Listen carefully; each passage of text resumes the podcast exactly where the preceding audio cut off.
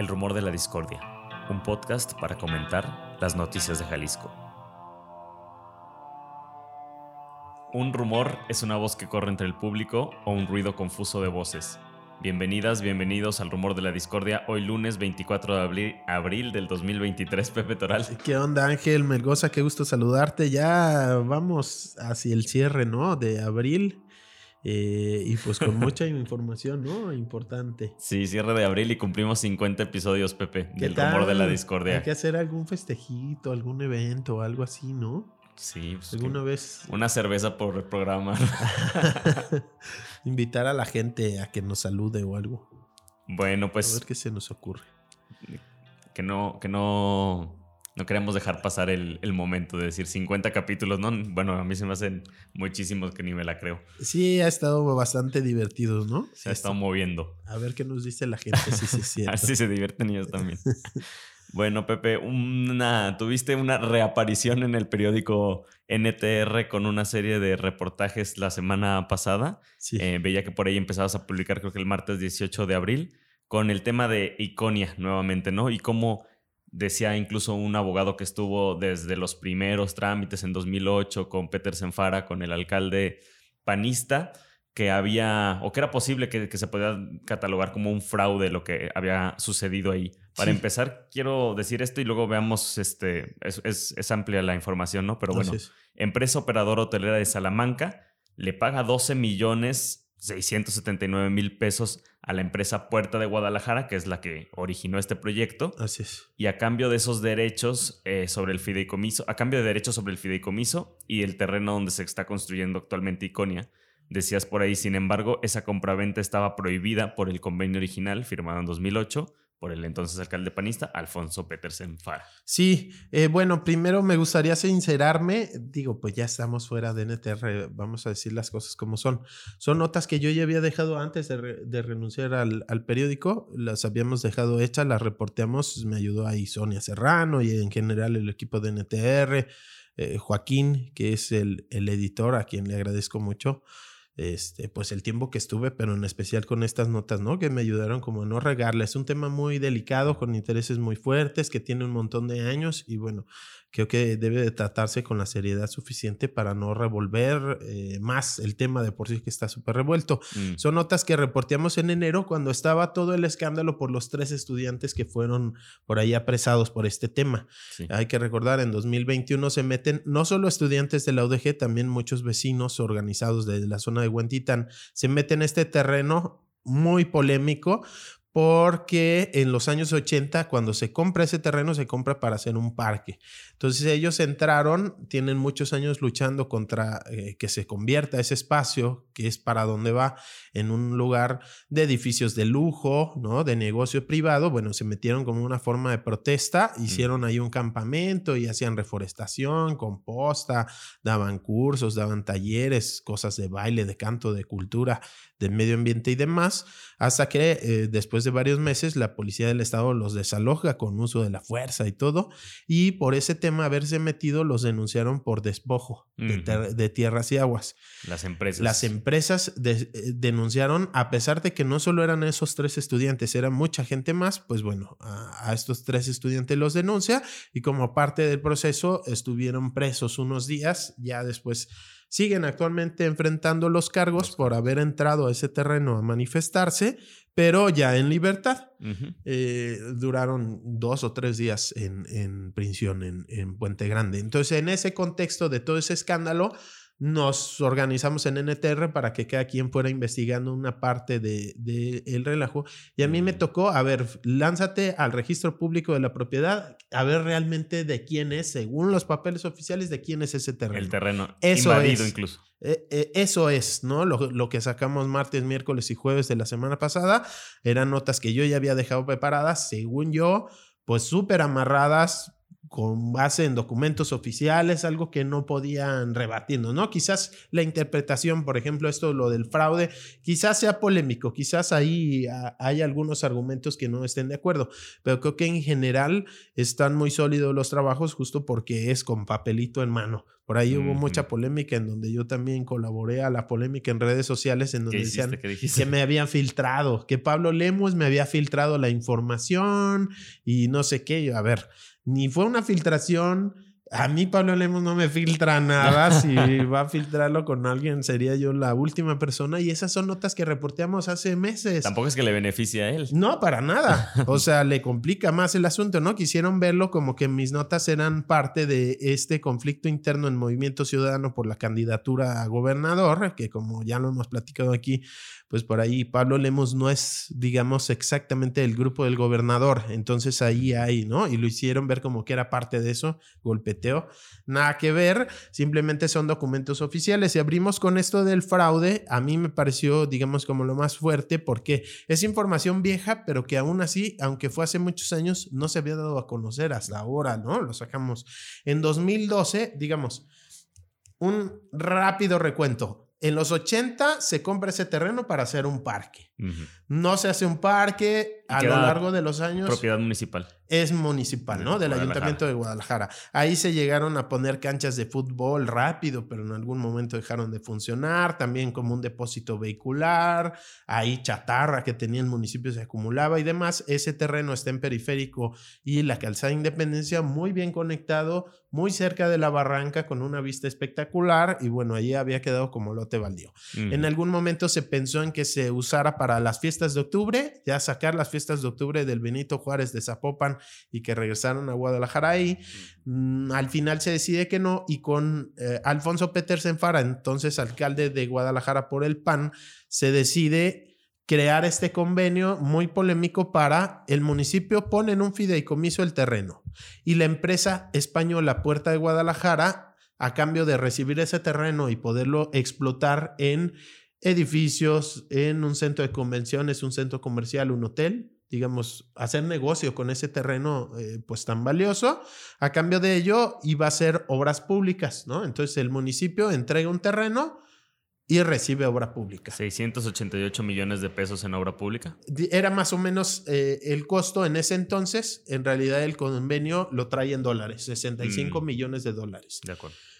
Eh, ese fue el convenio, muy polémico en ese momento, 2008-2009 es cuando se decide, se aprueba por el cabildo, se deja todo amarrado y en teoría por ahí del 2011-2012 tenían que ser finalizadas las obras, obras de contraprestación, digamos. La realidad es que esta empresa, Mecano se llama en España, su filial en México era Puerta de Guadalajara, nunca cumple, solo demolieron el, el planetario Severo Díaz Galindo y en teoría iban a hacer uno nuevo y no hicieron el nuevo, nomás demolieron. Eso es prácticamente lo único que hizo en la empresa. Iban a hacer temas de hospitales, de escuelas, en fin. Bueno, quedan súper mal. ¿Qué es lo que debió de haber pasado? Pues se deshace el convenio por incumplimiento y las cosas regresan a quien era, ¿no? O sea, el terreno vuelve a ser municipal, así estaba. Y se disolvería ese fideicomiso. Se disuelve, se disuelve el fideicomiso, quienes pusieron cosas ahí, como el municipio, pues se le regresa a su terreno. La empresa española, por ejemplo, puso unos estudios de mecánica de suelos y otras cosas, pues vuelven a ser tuyos y se acabó el convenio, ¿no? Eso es lo que debió haber pasado. Eso es lo que debió haber pasado. ¿Qué es lo que ocurre en 2012 y es lo que estamos sacando? Bueno, Puerta de Guadalajara le, le venden 12 millones. A mí me parece muy poco dinero, pero bueno. Sobre este todo en esta otra transacción, bueno, ahorita lo vamos a hablar más, más adelantito. O sea, o sea, compra por Digo, compra por muy poquito dinero y vende carísimo. Exacto, exacto, exacto. Ahorita lo vemos. Para mí, 12 millones de pesos Vende la empresa española, le vende a esta empresa que sí es mexicana, operadora hotelera de Salamanca, ya lo hemos comentado, tienen hoteles, tienen el hotel Hard Rock allá en Los Cubos, ¿no? También ahí tienen departamentos y demás. Bueno, se lo venden 12 millones de pesos, los derechos y obligaciones que tiene la empresa en el fideicomiso, en el convenio. Entonces quiere decir, es solo como cambiamos una empresa por otra, pero siguen los mismos términos del convenio, sigue todo igual, ¿no? Esta, esta situación es irregular y estaba prohibida expresamente por el convenio y aún así se hizo y aún así un notario público lo avala que yo pienso que se tendría que investigar a este notario porque además... además aparece varias veces, ¿no? Es, este parte, de es parte de todo este... En varias ocasiones aparece este notario, el número 17 de Tlaquepaque, ando buscando el nombre para no equivocarme, es el licenciado Agustín Ibarra García de Quevedo. Yo creo que se tendría que investigar a ese señor, notario público titular, número 17 de Tlaquepaque, Jalisco, porque él está avalando un movimiento que prohíbe el convenio. Digamos, las empresas van con este señor y entre ellas se arreglan, pero nunca le dicen ni le avisan al municipio que dé su autorización para esa modificación. Así es. ¿Y qué es lo que decía el convenio? Dice el convenio, las obligaciones no se pueden transferir, no está contemplado que puedas cambiar las mm. obligaciones, o sea, la contraprestación. Tú te comprometiste Puerta de Guadalajara, tú las haces, ¿no? Y los derechos sí los podía transmitir, que sería, por ejemplo, el terreno, ¿no? sí los podía transmitir previa autorización por escrito del ayuntamiento y eso implicaba cabildo, es decir, a todos los regidores, regidoras, síndico, alcalde que aprobaran ese cambio. Se va por la libre y traspasa los derechos sin autorización y las obligaciones que no se podía hacer. Y lo hace en 2012. 2012. Cuando estaba, digamos, se leo, yo lo leo como que ese fue el arreglo al que llegaron con Aristóteles. Mm. Pero Aristóteles y Ramiro, que eran quienes estaban en el gobierno del estado y el municipio en ese entonces. Entonces uno se hace menso. Pero, exacto, para mí fue un arreglo y quedan, eso se va a hacer pues. en lo oscurito. En los papeles ellos no aparecen, no hay forma de culparles, no hay forma de hacerles responsables, simple y sencillamente porque el municipio... Pero hubo omisión, pues. Pues igual y no. No sé, o sea, esa es una lectura que yo le doy así como simplemente medio especulativa, ¿no? Porque no creo que se hubieran aventado a hacer todo esto sin antes haberse sentado a negociar con gobernador y alcalde, ¿no? Pero... Sí, yo tampoco creo, pero... Este, en los papeles ellos no aparecen, exacto, ellos no aparecen. Simple y sencillamente estas dos empresas se ponen de acuerdo. Sí aparece interacciones, ojo, es el banco que administra el fideicomiso. También tendría una responsabilidad de interacciones por haber formado parte de esta transacción que era irregular. Entonces, lo que sacamos el martes es básicamente todo lo que hay después es irregular, es básicamente un fraude y se podría anular todo a partir de ahí. ¿Por qué? Porque todo lo que viene después tiene su origen en ese traspaso de derechos que era ilegal. No Pero alguien hizo legal lo, ilegal, ¿no? Empezaron por el notario y luego el registro público del comercio. Yo me encontré esto en el registro público de comercio. Yo no hice nada más más que ir al registro público y decir, dame copias de todas las escrituras que tengas de ese terreno un dineral, no voy a decir cuánto, pero eso lo pagó NTR. Bueno, no un dineral, un 12 dineral millones para 600. Ah, O sea, ¿qué fueron? Fueron como 6 mil pesos, una cosa así. Que para mí, bueno, yo no los tengo en mi bolsa, exacto. Mm. Porque son bastante caras las copias del registro público. Yo no los tengo aquí en mi bolsa, los paga NTR, era un trabajo por NTR. Yo era reportero de NTR. Es lo más normal del mundo que lo pague la empresa, ¿no? Yo digo un dineral para mí, ¿no? O sea, pero a ver, invertir en una investigación 6 mil, 7 mil pesos en copias realmente no es mucho, pues no, o sea, hay miles de investigaciones que han invertido más. Mucho más. Lo único que fue, me dieron mi bonchezón de copias y, a leerle, a leerle, a ver qué se encuentra, a cruzar información, a cruzar datos y demás, y ese es el resultado de lo que sacamos, ¿no? Entonces, primero, en 2012 se hace esta eh, transacción irregular por 12 millones de pesos y eh, eh, de ahí para adelante, para nuestra interpretación o la mía y que me respaldó en en ella es, es fraude. De ahí para adelante es fraude porque eso no se podía hacer. A partir de ahí, el municipio se tiene que arreglar con Operador Hotelera de Salamanca o HS y no ya con Puerta de Guadalajara. Y llega 2016. Está el hoy gobernador constitucional de nuestro estado y antes alcalde de Guadalajara, Enrique Alfaro Ramírez y con un acuerdo también del cabildo completo. Como se tiene que hacer en este tipo de cosas. Bueno, algunos, ahorita vamos a hablar de, algunas personas que se abstuvieron, ¿no? Eh, se aprueba la cesión de derechos fideicomisarios y se firma un nuevo convenio con Operadora Hotelera de Salamanca. Así es, cuatro años después de esta transacción irregular, el municipio la hace valer como si hubiera sido legal mm. y hace un nuevo convenio, se vuelve a arreglar, ahora ya con la empresa mexicana y no con la española, ¿no? Con la que compró. Eh, durante la sesión de Cabildo, ahí están las transcripciones, el que eh, creó todo este relajo. Alfonso Petersen Fara, el panista. Él dice. Él era alcalde en 2009 y para 2016 era regidor. Volvió al ayuntamiento, intentó quedar como alcalde, perdió la elección, pero queda de regidor. Y él en la discusión dice: Ojo, eso que pasó en 2012 es irregular, no se podía hacer y por eso se abstiene. y hubo, hubo otros personajes, la minoría del cabildo, que votaron en contra o se abstuvieron. Y uno de los principales eh, argumentos era ese, que esa transacción que apenas hicimos nosotros pública por 12 millones y demás, ya se sabía que existía, pero no los detalles. Que esa era irregular y aún así el cabildo aprueba en su mayoría hacerla válida y hacer un nuevo convenio. Y ahí en ese nuevo convenio hay cosas que ya se saben y hay que recordar que también son irregulares. Por ejemplo, cuando se hace la actualización del convenio, cuando se hizo el original, habíamos dicho eran 65 millones, de, dólares. en obra pública el que iba a recibir el municipio. en el nuevo convenio no se actualiza el valor del dólar. Porque en esos años, de 2009 a 2012, prácticamente pasa eh, de 10 pesos a 20, bueno, como a 17. Pero son 7 años, ¿no? De 2009 a 2016. A 2016, exacto. Sí, son 7 años. En ese tiempo, el valor del dólar creció un montón cuando se firmó estaba por ahí de los 10 pesos y por eso al convertir 65 a pesos salía a los 688 millones de pesos. Pero al valor del 2016... Eso es una estupidez por donde se le ve. O sea, ¿cómo no vas a actualizar el valor del dinero, pues? Entonces le hacen un descuentazo a la empresa mexicana que además lo compró en un valor de un moco. El... Que una cosa es el, además el valor del dólar y otra que se actualice el monto, porque los 65 millones de 2009 no son los mismos 65 ya del 2016. Exacto. Entonces, en el nuevo convenio de 2016 ya no lo dejan en dólares, lo dejan en pesos y le dejan los 600 que valían ese. Un descuentazo, pues. Un descuentazo. Haces valer una transacción irregular, ilegal, y te arreglas con el nuevo con un descuento. Y te aventaste toda la sesión y los argumentos de los. Pues buena parte. O sea, en esto ¿Qué decían? O sea, ¿qué decían estos los que votaron a favor? Fíjate, lo que decía Alfaro.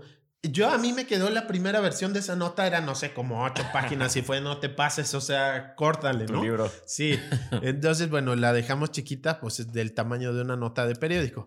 Pero, o sea, yo ponía ahí, por ejemplo, lo que decía Alfaro. Alfaro decía, a ver, este es un gran logro para la ciudad.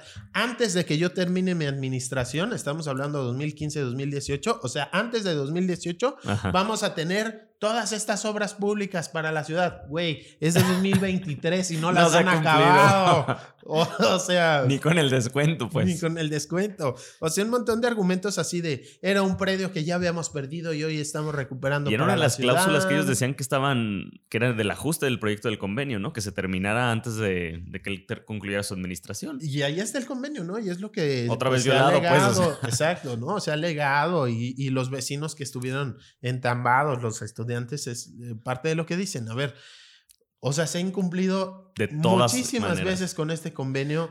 Originalmente el predio era para un parque a la fregada con su convenio. O sea, que regrese al municipio y que sea un parque. Oye, Pepe, leyendo tu nota me sorprendía mucho entre las personas que votan a favor. Una persona que yo tengo en muy buena estima, a, Lupita Morfín, María Guadalupe Morfín Otero, que vota a favor de algo así. Yo digo, como, por eso te preguntaba un poco, ¿cuáles eran los argumentos de estos regidores para votar a favor de un proyecto que ya había sido violatorio? Pues, y además tú citas ahí a Alfonso Petersen que les aclara cómo él, él, explica que se había violado desde, el, desde esta modificación ¿no? unilateral o digamos de parte privada del convenio. Sí, un poco el discurso que estaba ahí y creo que es al que se adhiere Lupita eh, Morfín, que era de la fracción de Movimiento Ciudadano, ¿no? Iba empezando en realidad el gobierno de Enrique Alfaro y se le da el voto de confianza porque ahora sí ya se cumple lo que no se había cumplido antes. Es un poco así. Los del PRI lo dicen, ¿no? Dicen, vamos a dar un voto de confianza en que esto realmente, ¿no? Entonces era un poco como todavía en, eh, digamos que todavía no llegaba el momento del desencanto y de los choques al interior del movimiento ciudadano, era un tanto una fiesta, un tanto festejar el cambio, ¿no? Además era cuando todavía gobernaba el PRI. Eh, el gobierno del estado y que ya se veía que MC se lo iba a disputar, que termina disputando y ganándolo Alfaro, ¿no? Pasa de alcalde a gobernador. Entonces, el discurso era un poco así, ¿no? Como es un cambio de gobierno, es un nuevo gobierno, les prometemos que ahora sí se va a cumplir la ley, ahora sí nos va a convenir, denos el voto de confianza, ya nos arreglamos con operadora y todo va a quedar bien. Créanmelo, todo está hecho para que ahora sí le convenga a la ciudad. Y pues mira. Qué lástima. Estamos en 2023 y seguimos esperando, ¿no? Seguimos en ese relajo. Más o menos esto era lo que abarcabas en la segunda entrega del reportaje. Así es, eh, eh, era eso y em, pues un poco eh, recordar el terreno en el nuevo convenio de 2016, cómo queda. Eso es bien importante y eso poco se ha dicho. En 2017, a raíz de esta aprobación que se da en el Cabildo, se firma el nuevo convenio y se hacen cambios en eh, la propiedad de esos terrenos. Y eso es importantísimo porque es, ahí cuando se divide y sale del fideicomiso. ¿Qué es lo que pasa en 2017? Mm. Y eso es como eh, parte de la segunda entrega. El terreno total es de 13 hectáreas.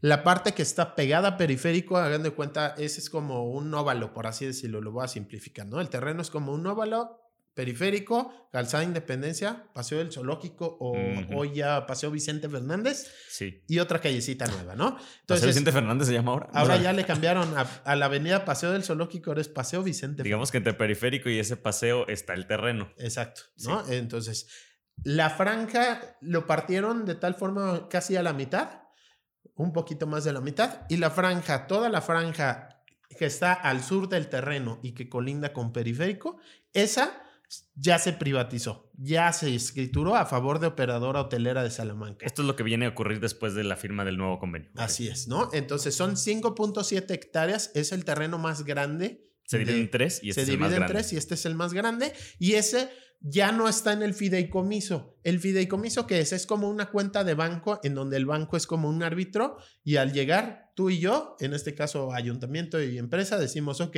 nuestro objetivo es hacer aquí un desarrollo inmobiliario y unas obras públicas. Tu interacciones vas a ser como el abogado, vas a tener este terreno a, tu, nombre y tú vas a llevar las cosas para que efectivamente se cumpla que bueno, Banco Interacción es muy cuestionable, ¿no? Ajá, porque ahí que no está cumpliendo Banco ni siquiera con la mediación. Interacciones yo no sé qué onda, ¿no? Eh, es de Carlos Han Ron, hijo de Carlos Han González, hermano de otro no, por todos lados hay.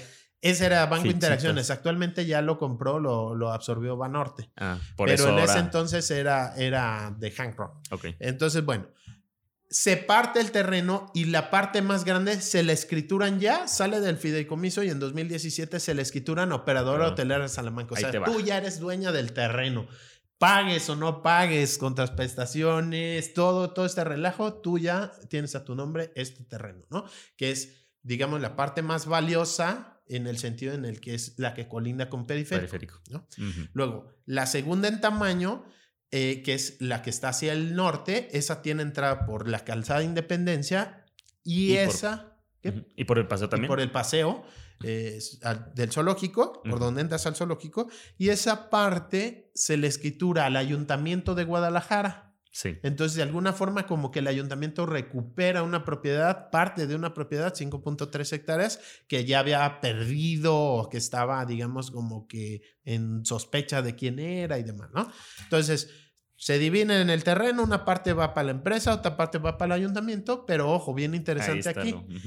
La superficie es del municipio de Guadalajara. La parte de abajo, el subsuelo, es de la empresa de operadora, hotelera Salamanca para que haga un estacionamiento subterráneo. Que de hasta 10 hectáreas. De, hasta 10. O sea, hace varios pisos para abajo hasta que te completen las 10 hectáreas, ¿no? Porque son 5 puntos y algo. Entonces, por lo menos dos pisos. Más las de más, o sea, pueden ser las 5.7 que tiene operador hotelera más las 5.3. Sí, en las 5.7 pueden hacer ahora sí que lo que quieran, siempre y cuando respeten los planes de ordenamiento, ¿no? Y en la 5.3, que es la segunda mayor parte del terreno, abajo en el subsuelo también pueden utilizar. Pueden hacer este un estacionamiento, ¿no? O lo que quieran privado, ¿no? En la parte de abajo. Y el restante es una esquinita que queda ya pegado a lo que es Arena Guadalajara, un proyecto en donde está el planetario, lo demolieron y ahí están haciendo un tipo auditorio de conciertos y espectáculos de Salinas Pliego. Que también a concesión, ¿no? Sí, también ese es otro tema, ¿no? También otra tranza, la verdad, pero bueno. Este, este tercer terrenito es de 2.2 hectáreas. Eh, sí, es el más pequeño. Ese queda. El municipio de Guadalajara es dueño de la superficie y la parte subterránea es del gobierno de Jalisco. Entonces yo por eso estoy casi seguro que Aristóteles, claro, que estuvo que ver en todas estas negociaciones, aunque no salga directamente involucrado él y Ramiro Hernández García, que era el alcalde antes, ¿no? Del Faro.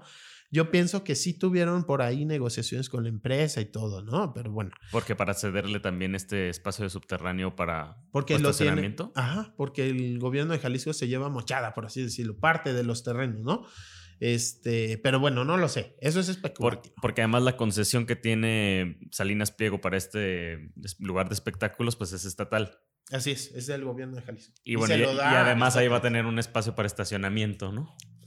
Entonces, digamos, hacen un concierto de Alejandro Fernández que se va a llenar en la arena, Salinas Pliego se llena de billetes y luego el gobierno también porque tiene el estacionamiento, ¿no? Enfrente. Y ahora que tenemos a un peso pluma ahí sonando en los escenarios. Exacto. Entonces esa es la segunda parte, ¿no? ¿Cómo está la propiedad de esos terrenos? ¿Quién es dueño de qué? Y lo interesante y lo canijo es que ya en el fideicomiso ya no está la parte privada. Entonces ya no hay un modo. ¿Y en el fideicomiso las otras dos partes siguen estando? Sigue, digamos, está a nombre de la empresa digo, a nombre del ayuntamiento, pero para términos de hacer cumplir el convenio, lo puede disponer de él operador hotelera Salamanca hasta en tanto termina sus obras. Por ejemplo, en la parte de Guadalajara se, se acordó que se construyera un parque lineal y un polideportivo. Entonces, como eso se hace como parte del convenio, esas construcciones públicas las paga la empresa con su dinero. Entonces, en tanto acaban, esos terrenos siguen estando en el fideicomiso, pero están escriturados ya a favor del ayuntamiento. Oye, también algo que no dijimos es que este terreno de 5.7 hectáreas, el mayor de los tres terrenos, se escritura a favor de OHS, de Operador Hotelera Salamanca, pero dos meses más tarde, después de que le escrituran, esta empresa lo vende a una tercera empresa, que no sé si son partes relacionadas, pero la otra empresa se llama Hoteles Rivera Deluxe, y se lo vende en 500 millones de pesos. O sea, e, ellos compraron las 3 hectáreas en 12 millones y medio y acaba vendiendo una fracción de, ese terreno en 500 millones. Sí, ese es, ese es un movimiento muy extraño. ¿Por qué? Porque Hoteles Riviera Deluxe comparte socios con el Operador Hotelera Salamanca. O sea, da la impresión que son parte de un mismo grupo empresarial. Y yo sospecho, no lo sé. O sea, que tiene más bien con un arreglo interno que les convenía por algo de impuestos o yo qué sé. Poner esa cifra también. Poner ese terreno en la otra empresa y hacer esta transacción de 500 millones. ¿Por qué lo hicieron? No lo sé. Y va a ser muy difícil de saber porque es una empresa privada y bueno. No, no cotizan en bolsa ni, ni, sacan No, ni son muy abiertos a dar entrevistas, ¿no? Alguna vez lo he platicado a mí, uno de los socios me recibió una vez, pero no quiso que le hiciera yo una entrevista abierta. Platicamos, me juraba que todo estaba perfecto pero nunca ¿Y en estas empresas no habrá exfuncionarios o funcionarios ahí de socios? Luego salen si ven que se van a meter en un aprieto y ese tipo de cosas, ¿no? Pero como no sé. Bueno, e, entonces eso, eso ocurre y luego vamos a la tercera parte de la entrega, que es justo ya la parte de las detenciones a los estudiantes. Sí, que digamos, a mí eso es lo que me llamó mucho la atención, ya que tuve el plano en mis manos y vi cómo había quedado el reparto y todo, digo, a ver, a mí me tocó ir a reportear al campamento este que le llamaban Parque Resistencia Huentitán. Ahí hiciste hasta un en vivo y pasaste una noche, ¿no? No, tanto así no. Yo me acuerdo que estaba lloviendo y se escuchaba. ese era Armenta, ah, que era el, presidente de la FEU. De ¿Y tú no andabas ahí? Estudiantes. No, no, yo estaba en mi chamba. Ah. Yo estaba en ese entonces en Megacable. Él era el que estaba haciendo el en vivo desde el parque. Sí, o sea, cada quien nos conectamos donde estábamos, yo en mi oficina y en Megacable. Ah, ya te imaginaba ahí abajo. No, no, no llegó a tanto. No llegó a tanto mi involucramiento. No, yo no nomás llegué a ir un par de veces a hacer notas porque hacían ruedas de prensa y todo y ver cómo está el proyecto. Y a mí se me hizo algo interesante, pues a mí me gusta mucho, no es ningún secreto toda esta eh, movilizaciones rebeldes y este rollo, ¿no? Entonces, bueno, a mí se me hacía padre que se hubieran metido y hubieran hecho un un campamento en donde daban talleres, daban cursos, reforestaban y todo Y ahí este empezaste rollo. a decir, a ver, ¿dónde me metí? ¿Dónde estuvimos? Exacto. en Entonces yo dije, y en el plano resulta que en la parte por la que se metieron y en donde pusieron su campamento es la parte del municipio. Que es el segundo bloque más grande de tamaño. Exacto, el que tiene la entrada por la calzada oficial, pero tiene una puerta por el paseo del zoológico que es en la que se metieron, por donde entraron. Donde supone que la superficie es municipal. Exacto. Entonces, vaya, si bien la empresa podía hacer uso de esos terrenos porque en el subsuelo iba a hacer su estacionamiento, que hasta donde yo sé no lo han empezado, Ajá. la propiedad de ese terreno es el ayuntamiento de Guadalajara. Y quien denuncia son las dos empresas, son las que denuncian a los estudiantes y por las además que los denuncian meten despojo, al ¿no? bote. O sea, me quitaste un terreno que ni es mío, Que ¿no? no es suyo. No sé, ni siquiera ¿Y el juez que cómo apruebas algo así? Una cosa súper extraña, ya en su momento lo discutimos, Juez ¿no? el juez tiene Jesús por ahí, Rivera tiene por ahí conexiones con Movimiento Ciudadano, ¿no? Este, que es lo que se dijo en su momento, ¿no? Que por eso estaba siendo tan eh, consecuente o como se diga, o sea, el juez estaba dándole la razón a las empresas cuando yo veo los planos y digo, pues tú ni siquiera eras dueño de, de ese terreno, o sea, el terreno tuyo, el que dices que te despojaron, tiene entrada por periférico. Del otro lado del terreno, que no es nada pequeño. O sea, es como nadie te impidió que siguieras Trabajando además. No, para mí no. Para mí fue una, pues una forma de venganza, ¿no? Por ese, por esa manifestación. Así es como está en las escrituras públicas. E insisto, cualquiera que vaya al registro y lo consulte, se puede consultar sin pagar. Nada más revisas en la compu. Ya si te quieres llevar copias, hay que pagarlas. Cualquiera puede ir y corroborar lo que yo estoy diciendo.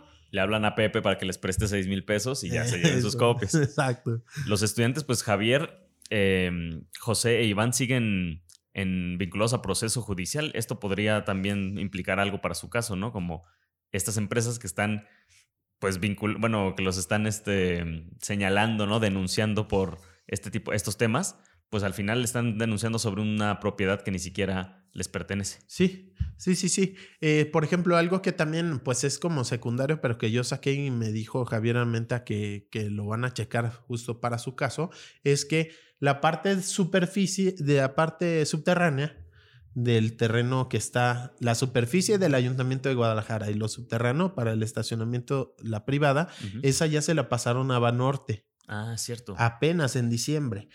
Yo interpreto como Banorte absorbió interacciones que tiene que ver con eso.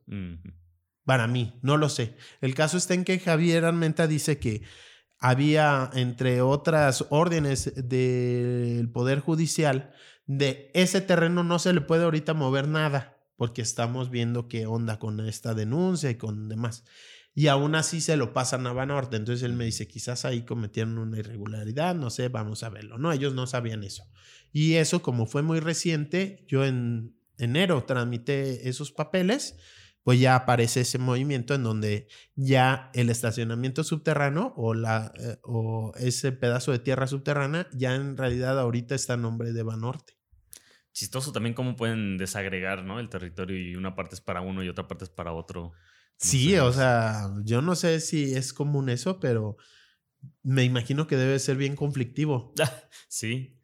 Pues Pepe, ¿gustas que pasemos a siguientes temas? Sí, claro. Solo mencionar, eh, Sonia sacó el viernes, después de las tres notas que yo había dejado ahí guardaditas en NTR, que Prepararon el caminito. martes, miércoles y jueves, exacto, ¿no? Fue como el caminito, las mismas históricas, y ahí el viernes cerró con una nota actual en donde habla de cómo en la administración de Ismael del Toro Castro, eh, alcalde de Movimiento Ciudadano, eh, después de Alfaro, ¿no? Antes de, de Pablo Lemos, con él se hicieron cambios también para mí regulares.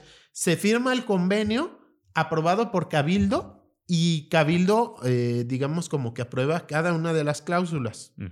Entonces, cambiar ese convenio implicaría, para mí y para lo que publica Sonia, la interpretación es, también hubiera requerido un aval del cabildo. No puedes tú como funcionario público, digamos, un director de, un, de una dependencia o algo así, no puedes tú cambiar un convenio que fue avalado en otros términos por el cabildo y aún así lo cambiaron y el convenio, digamos, en las obras de contraprestación que debería de haber pagado hace ya mucho tiempo la empresa a cambio del terreno, quitaron algunas eh, digamos que porque eran muy difíciles de hacer técnicamente. Mm. Era, por ejemplo, un malecón por la ceja de la barranca. La idea era que hubiera desde el Parque Mirador, donde está el quad, hasta acá ya... Mm, Pegado periférico. Ajá, ya llegando a Belisario, por la ceja de la barranca, pues un paseo que hubiera estado bonito. También quién sabe qué tanta afectación ambiental pudiera haber hecho, esa área natural protegida la barranca, pero bueno, un paseo para echarte ahí que están encima, ¿no? Sí, sí, claro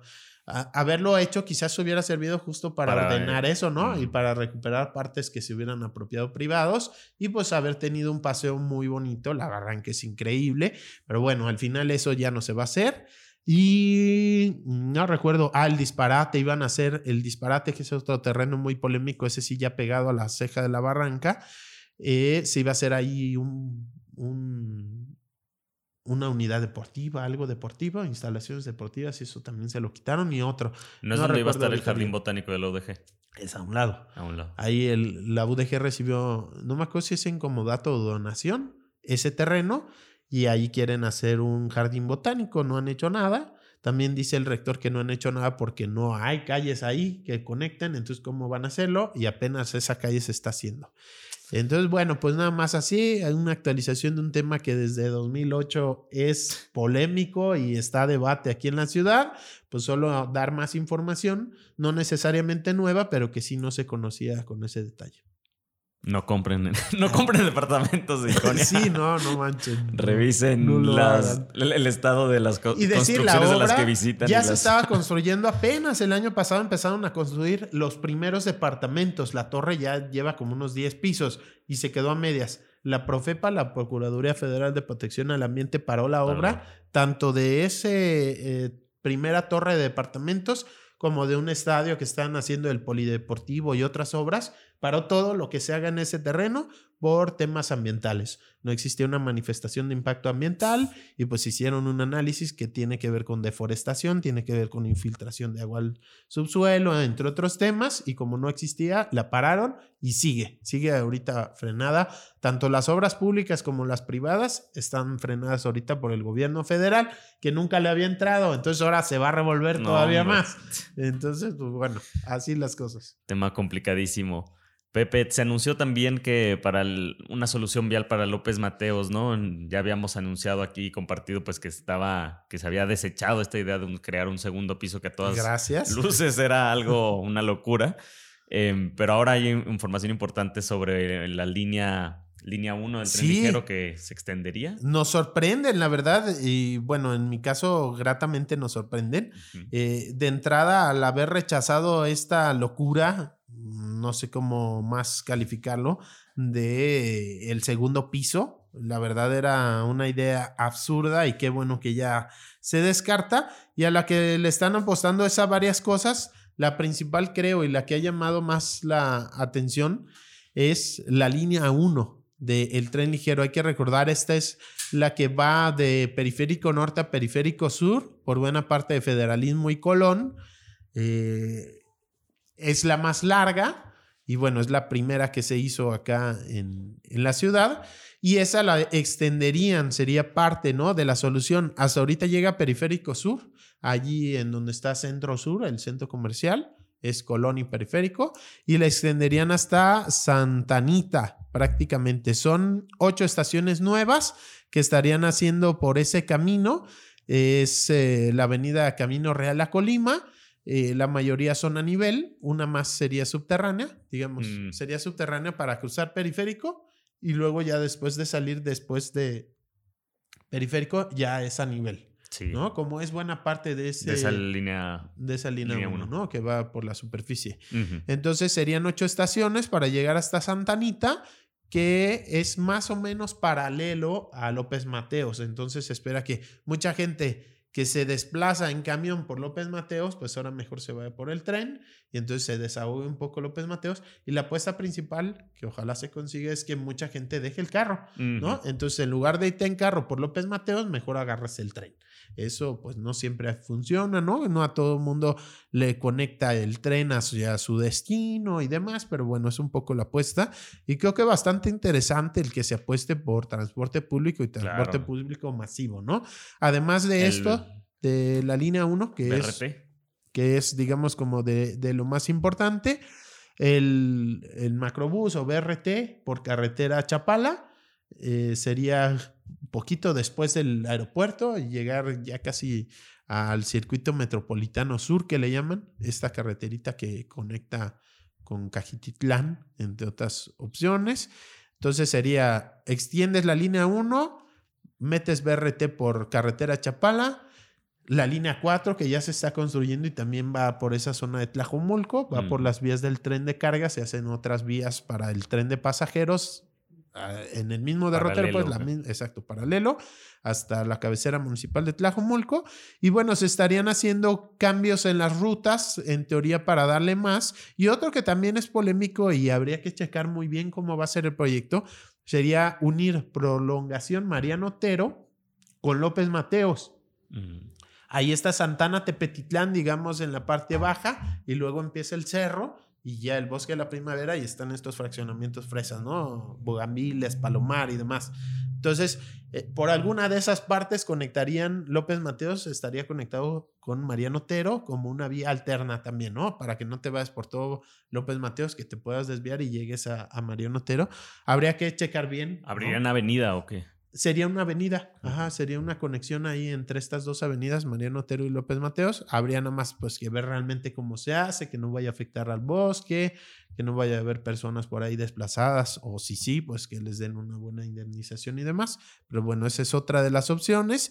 También la ampliación de López Mateos a seis carriles, actualmente son cuatro. Esto ya, digamos, ya prácticamente cuando ya es carretera, ¿no?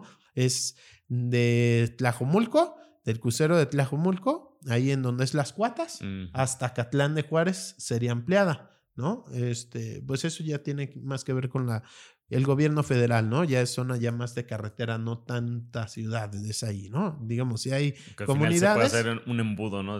Exacto. Al entrar. Pero bueno, sería eso, ¿no? Entre otras cosas, pero creo que sí es bastante interesante lo principal, ¿no? Lo que más ha llamado la atención, lo de la línea 1 del tren ligero. Así es. Pepe, en temas de seguridad también veíamos una nota sobre estas cámaras, ¿no? Carísimas que se adquirieron para hacer todas estas labores de seguridad y, que pues al parecer no se usan, ¿no? No, se utilizan. una nota tremenda que publicó el sábado nuestra querida Tania Casillas, a quien le mandamos un saludo y que ella pues ya ha estado aquí con nosotros compartiéndonos su trabajo, reportera de mural muy buena en temas de seguridad. De las primeras invitadas al rumor. Así es y ella le pone, deja forense morir cámaras. Son dos cámaras que costaron más de 3 millones de pesos que tienen visión de 360 grados. Y la idea era pues poder documentar eh, pues crímenes, cosas en donde tienen que hacer peritajes el Instituto Jalisciense de Ciencias Forenses, costaron una millonada y que ahí está, que una está descompuesta y la otra ni la han usado, que en dos años la han usado como dos veces, ¿no? Pero no, se tienen que instalar como en un lugar o No, no, no son cámaras. Ah, bueno, sí se instala para la, foto, ¿no? O sea, pero pues tú las mueves, ¿no? Digamos ese equipo que ahí está para los peritos de ciencias forenses, mm. para investigar un crimen.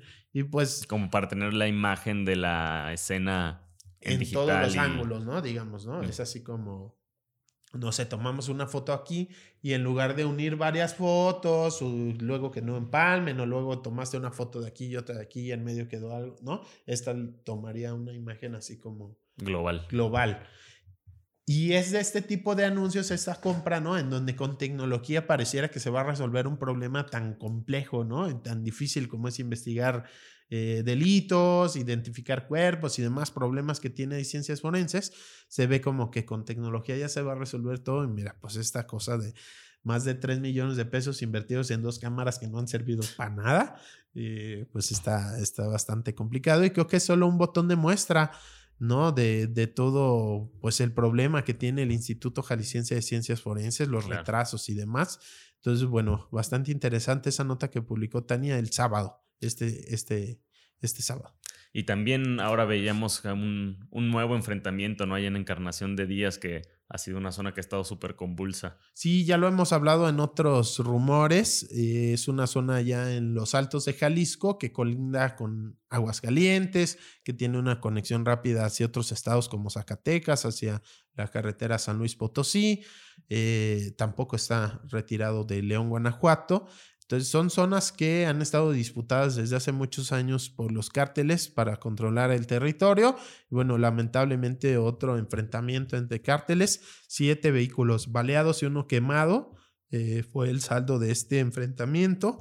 También policías intervinieron, pero ya fueron dos cárteles, presumiblemente el de Jalisco y el de Sinaloa, unas fracciones de estos cárteles que se están eh, pues disputando el control del territorio. Lamentablemente el Estado pues lo perdió y ahora son los cárteles del crimen quienes se lo están disputando entre sí.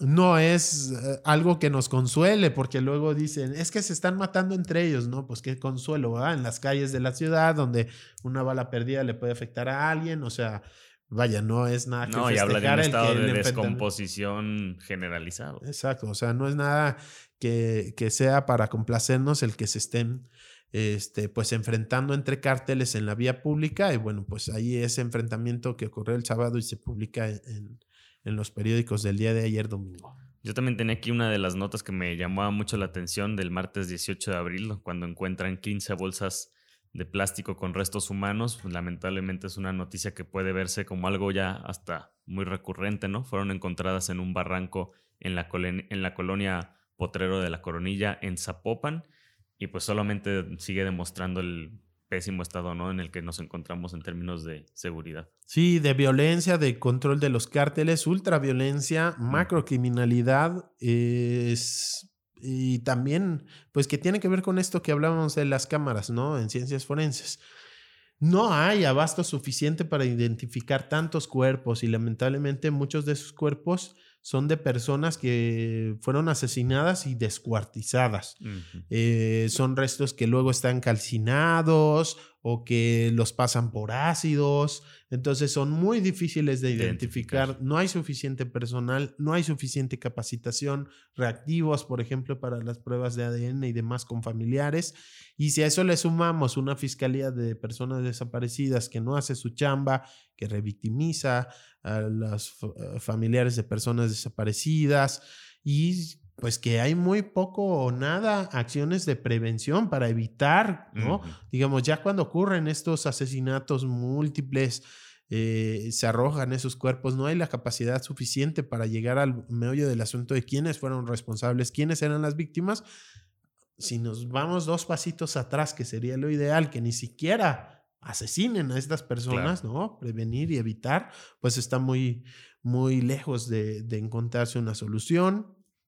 Eh, digamos, una situación muy complicada en donde hay partes de la ciudad, eh, zonas de los municipios de las regiones que están controladas por el crimen, el Estado ahí no entra, la comunidad pues está entre enfrentamientos del crimen, los jóvenes siendo cooptados por el crimen desde muy chavitos, ¿no? A través de adicciones o depresiones o de ofrecerte que vas a ser rico y estas situaciones. Entonces, bueno, la verdad, una situación muy, muy, muy complicada y estas 15 bolsas, pues son muestra, ¿no? De esta situación en la que, pues han dejado de ver todos los niveles de gobierno y también la misma sociedad, ¿no? Pepe, vamos a pasar a otro tema. Em, el rector de la Universidad de Guadalajara, Ricardo Villanueva, mencionaba por ahí en un evento público al, que asistió el martes 18 de abril que desaprobaba la supuesta carta póstuma de Raúl mm. Padilla, ¿no? La que se filtró a redes sociales, que estuvo compartida en medios, nosotros mismos aquí hablamos de ella y de lo que decía. No descartó como tal su autenticidad, pero dijo que no la no la conocía y pues que reprobaba que se estuviera compartiendo. Okay. Además, la declaración que creo que hace la nota es que dice, pensemos en el futuro. Me voy a concentrar en los dos años que me quedan como rector y no voy a desperdiciar ni un segundo en algo que no sea ser rector aquí voy a estar con ustedes, me voy a quedar a vivir la tristeza con ustedes y vamos a hacerlo juntos. Pues bueno, más bien como diciendo, no voy a ir por ningún cargo, ¿no? De elección popular. Sí, es parte de los reacomodos políticos a raíz del suicidio de Raúl Padilla López, siendo yo. El rector le preguntamos casi en cada entrevista que daba si iba a ser candidato, ¿no? Mm. Y él decía que no se, des, no se descontaba, digamos, que no lo quitaran de la lista porque él, por la universidad, si era necesario el papel que le dejaran, lo iba a hacer, ¿no? Algo así. Y bueno, pues había. No descartaba, pues que no. no descartaba. No Y había habido varias encuestas en donde lo colocaban como posible candidato de Agamos, que es este partido político pequeño ligado a la UDG, o que sí por Morena y demás, ¿no? Mm. Ya lo estaban ahí barajando y él no se descartaba. Ahora ya se descarta, ¿no? Entonces, eso creo que es algo importante.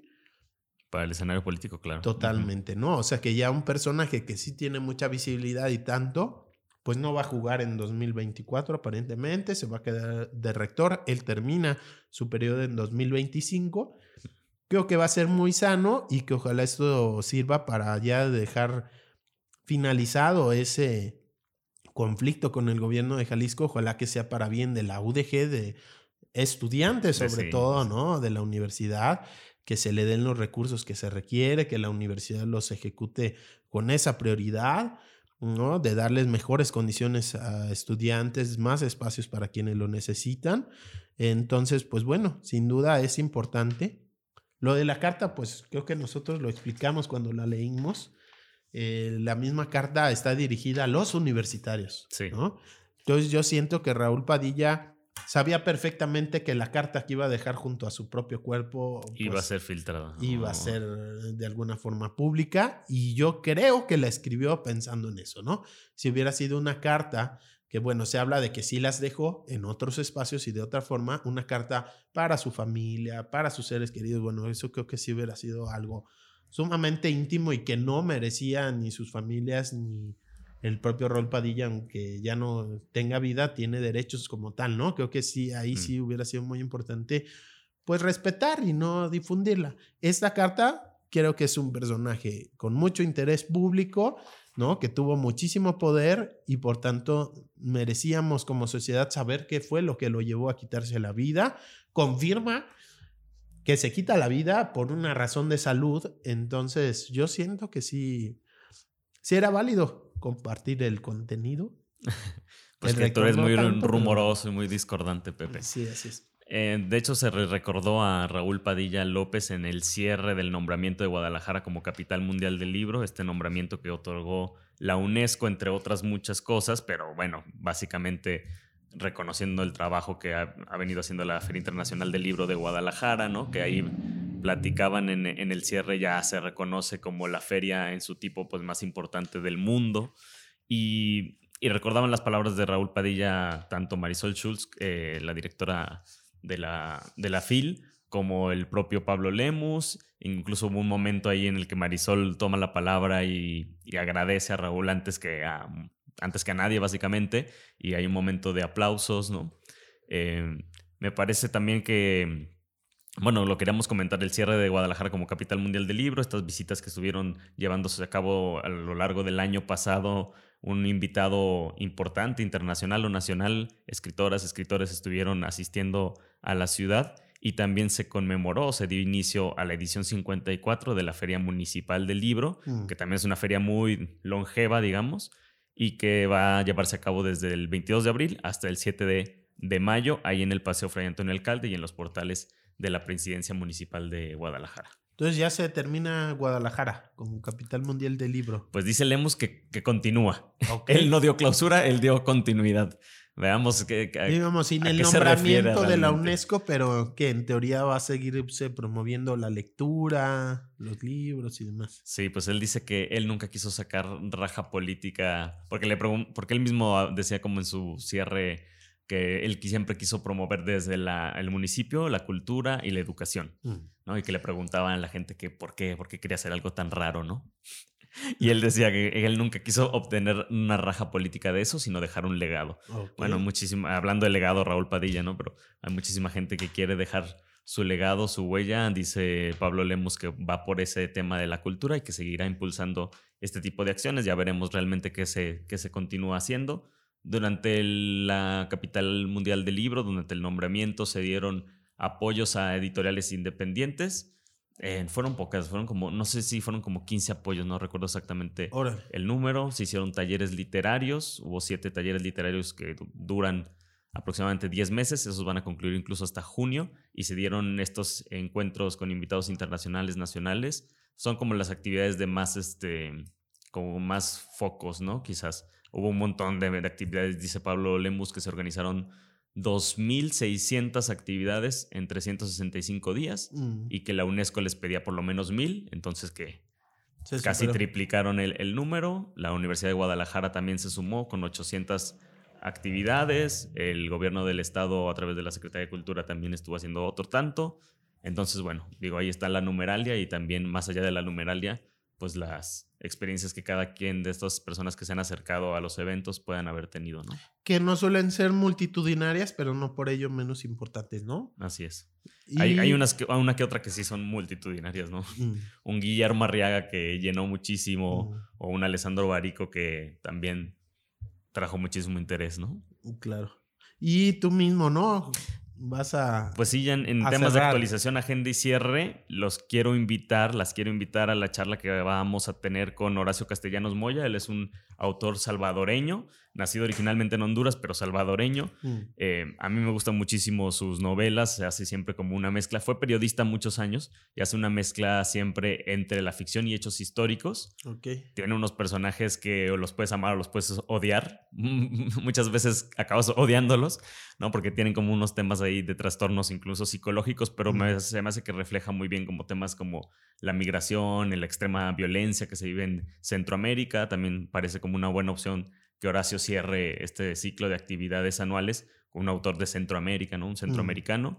La charla se llama Ficción y Periodismo y se lleva a cabo el próximo jueves a las 19 horas ahí frente a la Rotonda de Jaliscienses Ilustres o ahí en el Paseo Fray Antonio Alcalde. Ok, ahí abierto, pues no, no es en ningún recinto. Sí, ahora como ya empezó la Feria Municipal del Libro, ahí en el escenario de, la feria se va a llevar a cabo la conferencia. Que esa es la que se hace en los portales, ¿no? Del Palacio Municipal. Sí, esa es la de los portales. Muy bien, pues ahí está la invitación. También se pueden dar un rol. Yo cuando he ido a esa eh, feria municipal. Luego hay libros viejitos, ¿no? Muy baratos y muy interesantes que te puedes encontrar. O sea, hay buena oferta de venta, de eventos. Editoriales también locales, ¿no? Eso importante, ¿no? Porque luego también es otra de las industrias que se ha ido acaparando por transnacionales inmensas y quienes producen libros locales, de autores locales y demás. Eh, pues es importante apoyarles eh, y además de que ofrecen cosas muy interesantes, sobre todo para las personas locales, pues productos, ¿no? Eh, temas, textos, narraciones, historias generadas por y para personas de aquí de, Guadalajara. Sí, pues un trabajo que se tiene que seguir impulsando, súper importante. Muy bien, pues ahí te veremos el próximo jueves. Espero que, vayas por ahí, Pepe. Sí, como no, por ahí nos vemos. Bueno. ¿Tú tienes algún tema más de actualización? No, pues seguir, seguir al pendiente de, de los temas de la ciudad y ya veremos cómo va avanzando todo este tema político, ¿no? Que también se va complejizando de cara a las elecciones. Yo ya veo espectaculares de supuestos libros o supuestas revistas que en realidad son anuncios de precandidatos, tanto a nivel nacional como local está con todo eso. Entonces, bueno, pues ir viendo cómo, cómo avanza ese tema. Pues muchísimas gracias, Pepe. Gracias. Gracias a las personas que nos escuchan. El rumor de la discordia, un podcast para comentar las noticias de Jalisco.